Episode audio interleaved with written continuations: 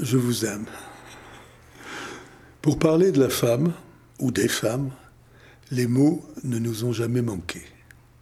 Tenons-nous-en aux poètes, puisque leurs vers sont irréfutables.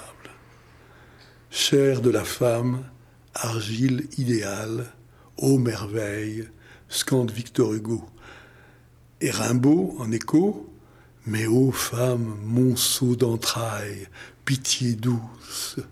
Sans oublier Jules Laforgue, qui rêve de jeunes filles chlorotiques. Ô femme, mammifère à chignon, ô fétiche. Vous en voulez encore? Soit. Paul Morand les voit comme de longs vases entr'ouverts, longs enfants chauds. Éluard campe sa fiancée. Tu es debout sur mes paupières. Et Aragon constate toujours Quand je te vois, je tremble. Quant à Apollinaire, il n'en revient pas devant tant de délices joufflues. Dame de mes pensées au cul de perles fines, dont ni perle ni cul n'égale l'Orient. Pour parler de la femme ou des femmes, les images ne nous ont jamais manqué.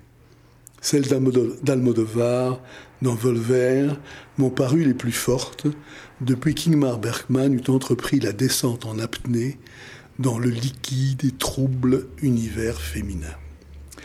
C'était dans les années 50-60 du siècle dernier, autant dire le Moyen Âge.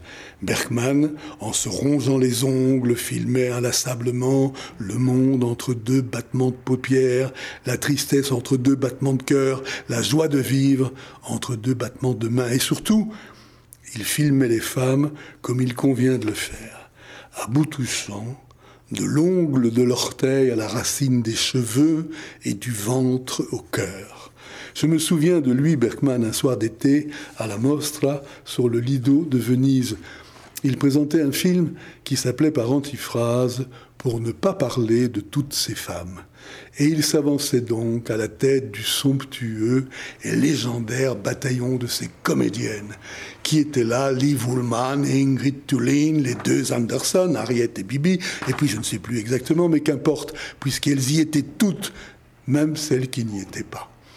De même d'ailleurs que ces jours-ci, à Cannes, on a refusé de ne couronner qu'une seule des actrices d'Almodovar, pour mieux les célébrer toutes, jaillit en grappe de l'ensemble de son œuvre. Ah, les femmes d'hier et d'aujourd'hui, les rondes et les anguleuses, les chaudes et les glacées, les matadores, les vierges, les défergondées, celles qui suscitent les félicités et les répugnances, les insultes, les sanglots, mais qui surtout submergent le monde des hommes jusqu'à les effacer de l'écran. La femme n'est pas seulement l'avenir de l'homme, elle est aussi son passé dans les limbes mouillées de la conscience et son présent à l'heure où le mal chancelle, tout repère brouillé.